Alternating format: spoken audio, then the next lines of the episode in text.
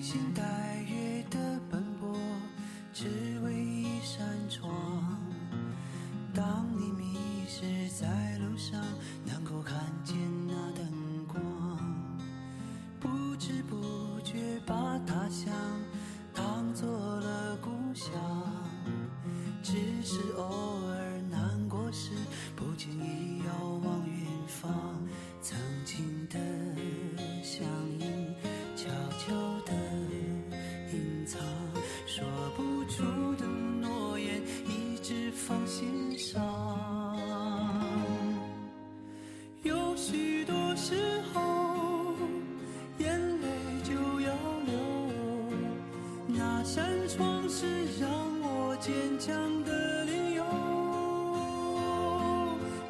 小的门口，还有他的温柔，给我温暖，陪伴我左右。给我温暖，陪伴我左右。大家好，您现在收听到的是月光浮语网络电台，我是主播远方。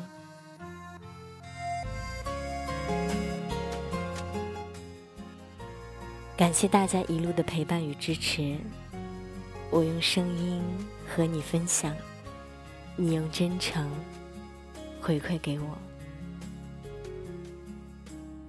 我曾经播出过一些爱情故事，我曾经说过，陪伴是最长情的告白。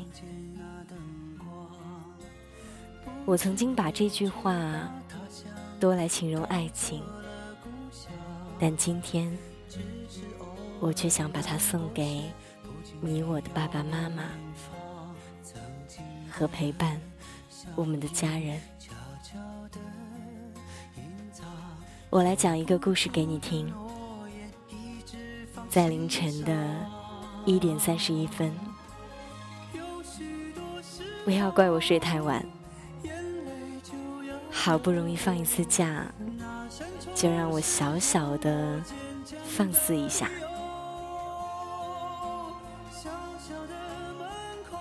也许当你醒来之后，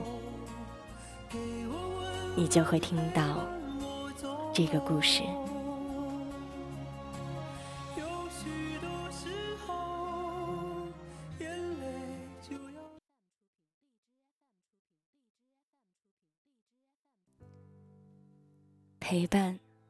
是最深情的告白。几天前，我妈让我在网上帮她充话费，顺口提到自己收到了许多条商家的生日祝福短信，从早上开始狂轰乱炸了一整天。我说：“不对呀，你生日不是三月份吗？”我妈说：“但是我身份证上登记的是九月，所以办会员卡和银行开户留的都是身份证上的生日。”我说：“哦。”我妈却忽然起了兴致问我：“那你记得你老妈生日是哪天吗？”我被问得一愣。支支吾吾的回答：“嗯，三八妇女节那天。”我妈摇头：“那就是十二月十四，情人节。因为我记得有一年情人节和她生日撞到一起，我爸还难得浪漫一把，给她买了一大捧的玫瑰花。”但我妈都说不对，转而问我：“你不是连你老妈今年多大岁数了，你都不记得吧？”我心一紧，急忙辩驳说：“哪哪能啊！”这边心里快速的背诵：“子鼠、丑牛、寅虎、卯兔。”我试图推算出老妈的年纪。可我这些叽叽咕咕的小九九没能逃过他老人家的法眼。我妈大手一挥：“嗨，得了吧，别浪费你本来就不够用的脑细胞了。原本还想给你设置一道附加题，问问你爸的生日呢。但我只记得我爸生日是在九月份，具体的日子却记不清了。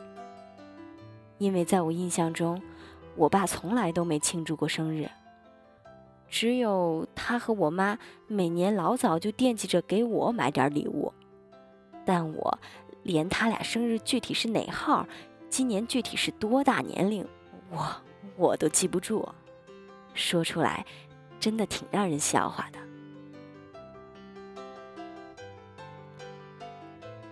我一直记不清我爸妈的年龄，就好像在十八岁后不愿意过生日一样。有时猛然被人问下自己的年纪，都要用年份减一下再说，好像在刻意回避一些不愿意面对的东西。大二那年，我爸生病住院，我回家替他拿病历本。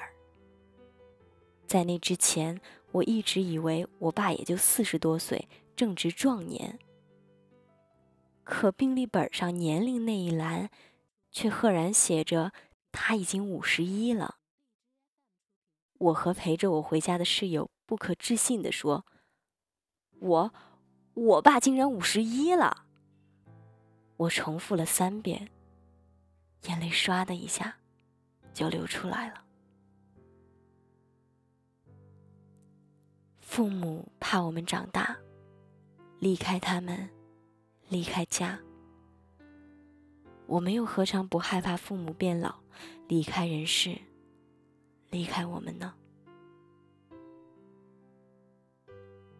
我爸看着挺精神的，实际上身体不太好，他总是胃疼，吃东西冷了热了都容易反胃酸。有一年，他反流性胃炎疼得特别厉害。晚上睡觉都不敢平躺着，因为一躺胃里的酸水就容易涌上来。所以那一个多月里，他晚上就靠在沙发上睡觉。我当时不知道他生病，偶尔回家发现他总是靠在沙发上，还以为他是想半夜在客厅看电视。为了这个事儿，我还和他吵过几次。觉得他不爱惜身体，可我爸只是迁就的朝我笑。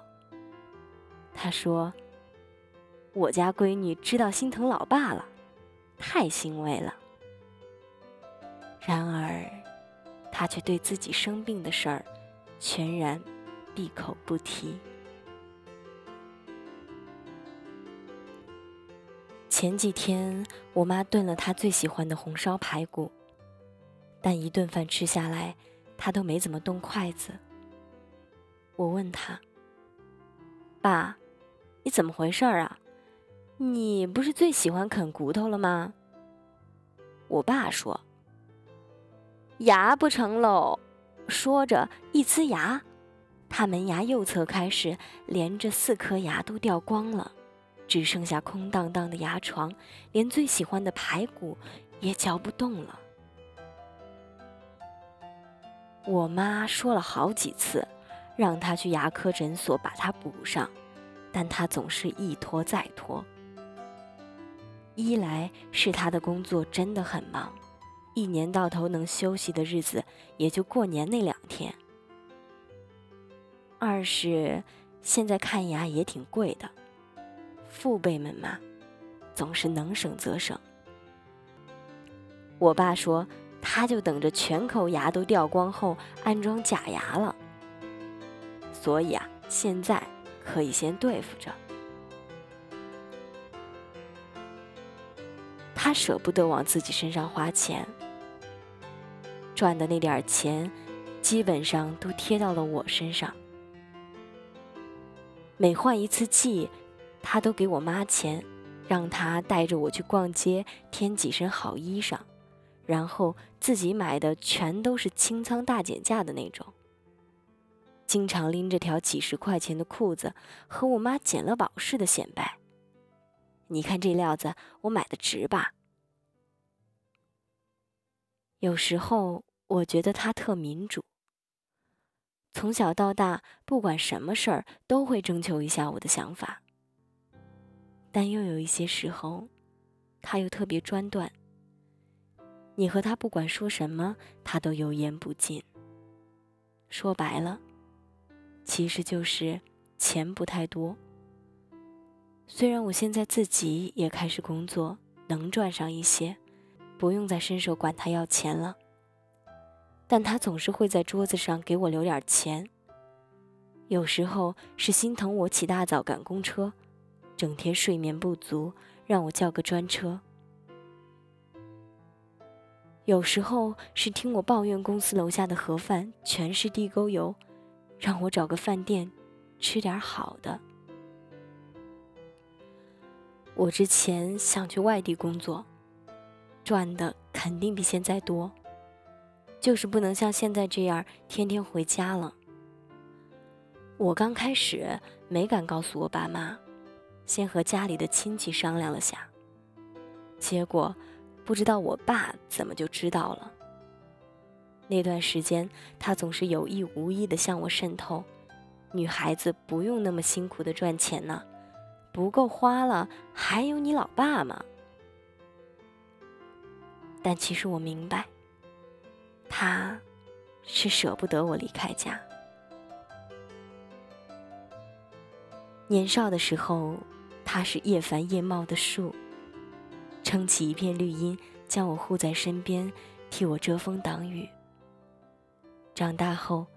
我从一粒种子，也逐渐在他身边长成了另一棵树，甚至比他当初还要高大。我变得越来越强大，而他却日以继夜地奔向衰老。可他依然试图用身躯替我挡住一些风雨，在我看不见的地方，替我负重前行。临近中秋，家里买了一篓子蟹。我爸连着卸了三只，一只给我，一只给我姥爷，还有一只给我妈。我在一旁吃着，看着他又帮我姥爷仔仔细细的拆蟹，用剪刀在蟹腿的两边各剪一下，再用长条小勺推出蟹肉。最后，喂到我姥爷嘴里。我妈之前说，姥爷到了我家后，被我爸伺候的待遇堪称太上皇。我姥爷糖尿病加小脑萎缩，行动不大方便。之前我带他去楼下修脚，平时往返五分钟的路，我俩走了五十分钟。回家后，我觉得自己就像是烤炉中的爆米花。直接炸了！我被我妈批评，对老人一点耐心都没有，应该学学你爸。可我爸倒觉得没什么值得说的。他拆卸的时候只是感慨：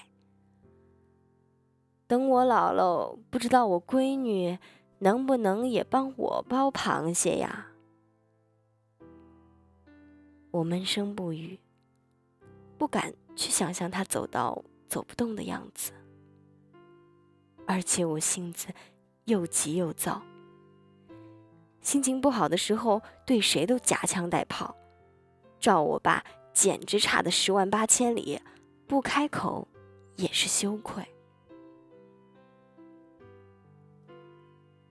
我姥爷有时候埋怨我们各忙各的，不愿意和他说话。其实大家平时和他说的话都不少，只是他耳背，能听见的不多。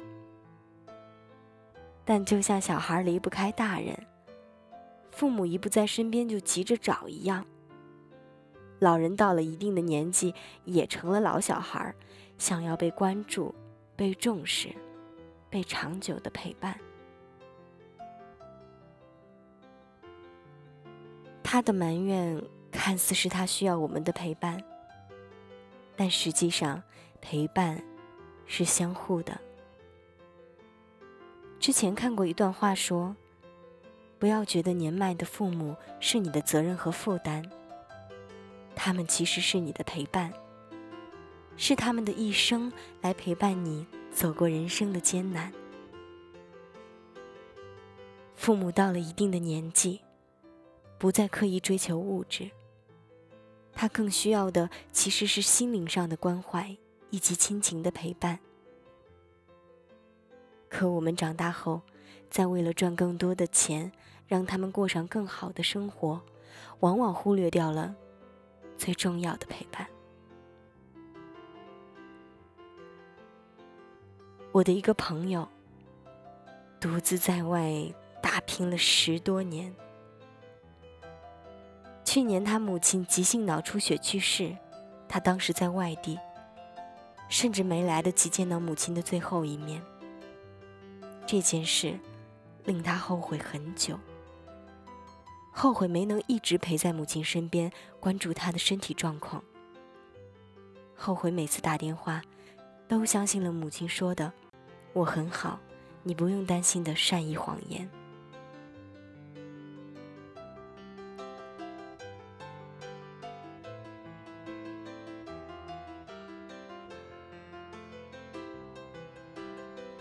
长大后的我们，总想要追求更大、更高、更远的梦想，会独自一人离开故乡，脱离父辈的庇佑，学着独自成长。而父母其实也在学习，学着与我们分别，学着习惯无时无刻的想念，学着让我们相信我在家挺好的，你在外照顾好自己就行。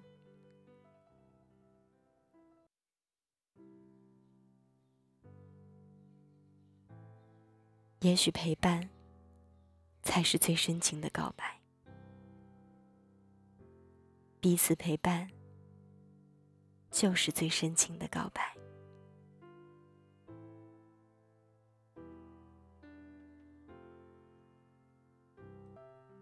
晚安，我是远方。今天，你向你的家人说爱了吗？